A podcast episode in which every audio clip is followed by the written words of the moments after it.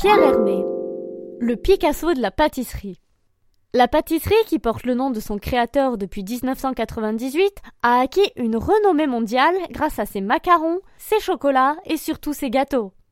Héritier de quatre générations de pâtissiers alsaciens et formé dans les plus grandes maisons, il est connu pour son approche originale consistant à éliminer les décors excessifs qui encombrent habituellement les pâtisseries.